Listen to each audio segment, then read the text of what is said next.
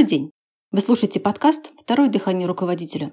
Это подкаст для владельцев бизнеса и руководителей, которые хотят получать больше результатов от своих сотрудников.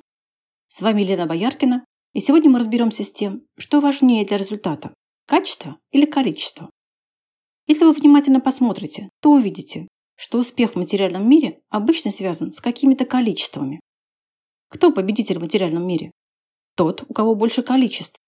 Значит, и говорить с материальным миром нужно языке количеств и действовать, исходя из этого. Например, есть человек, который может очень хорошо рассказывать о каком-то продукте. Он может хорошо продавать, но он общается всего с парой потенциальных клиентов в неделю. А вот другой человек. Он не очень хорошо продает, но он общается с 50 потенциальными клиентами в неделю. Как вы думаете, у кого из них будет больше денег от продаж? Как ни странно, у второго. Потому что сутью продажи тоже является количество действий, а не то, насколько умно вы будете о чем-то рассказывать. Ваш менеджер продаст больше, если совершит большее количество действий по отношению к клиенту, то есть будет чаще вступать с ним в контакт, сделает больше подходов. Тот, кто пытается продать за один раз за счет каких-то своих гениальных качеств, каким-то образом «дожать» в кавычках клиента, продаст меньше. Например, в салоне мебели продавец, понимающий это, ищет способы, как много раз обратиться к посетителю за один его приход. Не очень разумный или не очень успешный продавец пытается за один раз, вцепившись клиента, сразу все ему рассказать, а потом ждать от него каких-то действий. И это вызывает протест клиента. Вывод из всего этого очень простой. Победитель тот, кто действует. Возможно, это и так было вам понятно. Я хочу это рассмотреть в сравнении с идеей качества.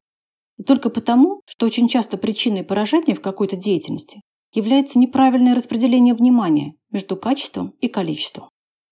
Человек начинает проигрывать тот момент, когда перестает придавать должное значение количеству каких-то действий из-за того, что очень пристально смотрит на качество. Плохо не то, что кто-то смотрит на качество, а то, что он начинает останавливаться из-за этого и не доходит до результата. Главное правило успеха таково вы не можете проиграть, у вас нет такой способности. Все, что вы можете сделать, это выйти из игры, то есть перестать совершать какое-то количество действий. Не путайте количество действий с количеством думаний в кавычках, рассуждений, объяснений и разговоров. Качество – это хорошо. Но когда рассуждение о качестве начинает вас останавливать, то есть когда вы из-за этого уменьшаете количество действий, начиная размышлять или пытаясь научиться чему-то, еще не имея достаточного количества опыта, возникает проблема. Идея заключается вот в чем. Если вы просто будете продолжать действовать в направлении своей цели, у вас всегда будет происходить следующее. По мере того, как вы действуете, качество будет расти. Будет расти ваша способность делать это лучше, делать это на другом уровне.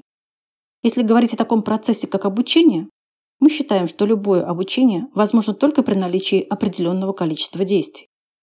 Не будет никакого обучения без того, чтобы человек действовал в этом направлении. Нельзя чисто теоретически научить человека каким-то вещам, связанным с квалификацией в какой-либо области, если он там мало действует. Иногда к нам обращаются собственники или руководители с просьбой обучить их продавцов, которых они только что наняли, у которых нет пока опыта продаж. Они в этой области еще не действовали. Обычно в таких ситуациях мы рекомендуем обучать новичков продукту компании и ставить им цель совершать большее количество действий. Когда человек много действует в какой-то области, у него появляется как положительный, так и отрицательный опыт. Отрицательный опыт невероятно ценен для обучения, потому что человек начинает видеть, что именно у него не получается. У него появляются вопросы. Вопросы – это основа любого обучения. Если у вас нет вопросов, вам будет очень трудно обучаться, потому что вопросы – это база для обучения. Кто хочет обучаться? Тот, у кого есть вопросы. А когда появляются вопросы? После большого количества действий в какой-то области. Человек много действовал, получая и положительный, и отрицательный опыт. И теперь он обладатель огромного количества вопросов. И теперь на эти вопросы можно получить ответы. Вот тогда обучение возможно. Если вы пытаетесь обучить человека, у которого нет ни опыта, ни желания действовать в какой-то области, вы просто выбрасываете на ветер время, деньги и саму идею обучения. Главное данное. Действия ведут к успеху. Прекращение действий ведет к неудаче. И можно определить неудачу просто как прекращение действий в конкретной области. Почему так происходит? Потому что на начальном этапе какой-то деятельности придается чрезмерное значение качеству. На начальном этапе качество может быть не оптимальным. И чаще всего сам человек сравнивает себя с какими-то успешными людьми в этой области. Вот простой пример. Ребенок, услышав басню Крылова, первый раз в жизни рисует лису. Она получается достаточно неуклюжей, и, возможно, другие люди, взглянув на нее, ни за что не угадали бы, что это за животное. И тут мама приносит и показывает ему картинку, где изображена красивая, стандартная, настоящая лиса. Кто угодно посмотрел бы и сказал, что это лиса. И вдруг ребенок принимает решение. Ну и так точно никогда не смогу. И сама идея о том, что он вообще может рисовать, прекращает свое существование. А поскольку рисовать он теперь не может, в кавычках, то ему придется либо просить маму, либо срисовывать готовые картинки, чтобы получить то, что он хочет. Вот так прекращаются его действия в этой области. Остановка происходит как раз в тот момент, когда человек начинает задумываться о качестве своих действий больше, чем об их количестве. Для того, чтобы научиться играть на пианино, нужно играть на пианино. Действия, действия, еще раз действия приведут вас к результату. Суть успеха – действия, большое количество действий, в отличие от думания, переживания, размышления, пережевывания мыслей, сожалений, ковыряния в себе и прочего. Дело – это то, что делают. Суть этого понятия – производство, то есть выполнение шагов по направлению к желаемому результату. Делать – значит производить движение в сторону ожидаемого результата. Именно поэтому дело – это то, что всегда можно сосчитать, измерить или сравнить с предыдущим результатом. Делать дело – это значит прилагать усилия для того, чтобы что-то было завершено. Когда вы видите, насколько вы продвинулись туда, куда хотите, это наполняет вашу жизнь смыслом и дает вам энергию, чтобы продолжать. Так появляется боевой дух, а это готовность и способность продолжать идти дальше. Производство рождает большее производство.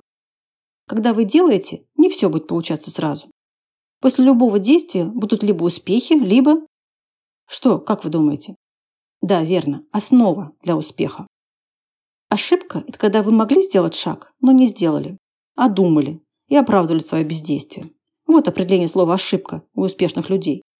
Неверное действие намного, намного лучше, чем бездействие и умное размышление.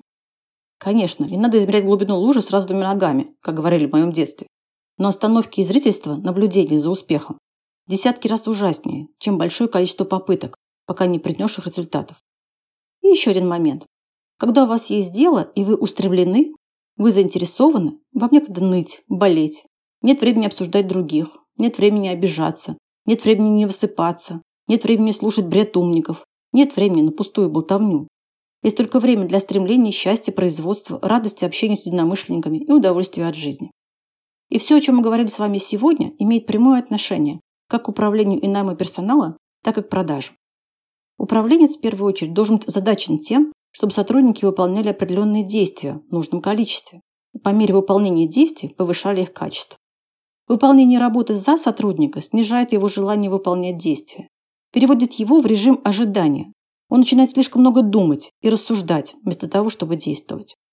А результаты только от действий, а не от заумных объяснений и за уши притянутых оправданий низкому производству. Это все, что я хотел рассказать вам сегодня. Буду рада любым вашим вопросам или комментариям. Если у вас есть вопросы, на которые хотели получить ответ, напишите мне их по электронной почте, указанной в описании выпуска. Спасибо за внимание и до встречи в следующий четверг на подкасте «Второе дыхание руководителя».